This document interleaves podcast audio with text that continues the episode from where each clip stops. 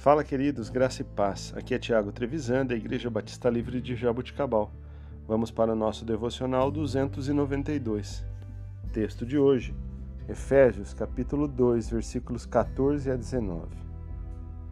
Pois ele é a nossa paz, o qual, de ambos, fez um e destruiu a barreira, o muro de inimizade, anulando em seu corpo a lei dos mandamentos expressa em ordenanças o objetivo dele era criar em si mesmo dos dois um novo homem, fazendo a paz e reconciliar com Deus os dois em um corpo, por meio da cruz, pela qual ele destruiu a inimizade. Ele veio e anunciou paz a vocês que estavam longe e paz aos que estavam perto, pois por meio dele, tanto nós como vocês temos acesso ao Pai por um só Espírito.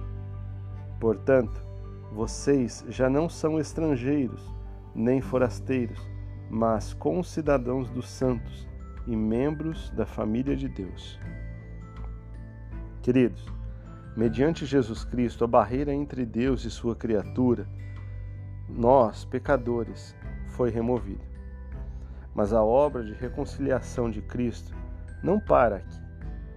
Ele também pode remover os obstáculos que nos afastam das outras pessoas. Nele, podemos ter paz tanto com Deus como com os outros.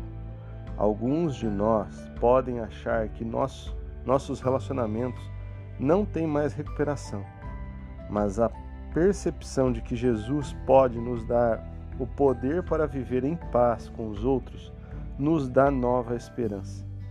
Embora não tenhamos garantia de que os outros procurarão se reconciliar conosco, podemos estar abertos a essa possibilidade e nos livrar da amargura em relação a eles.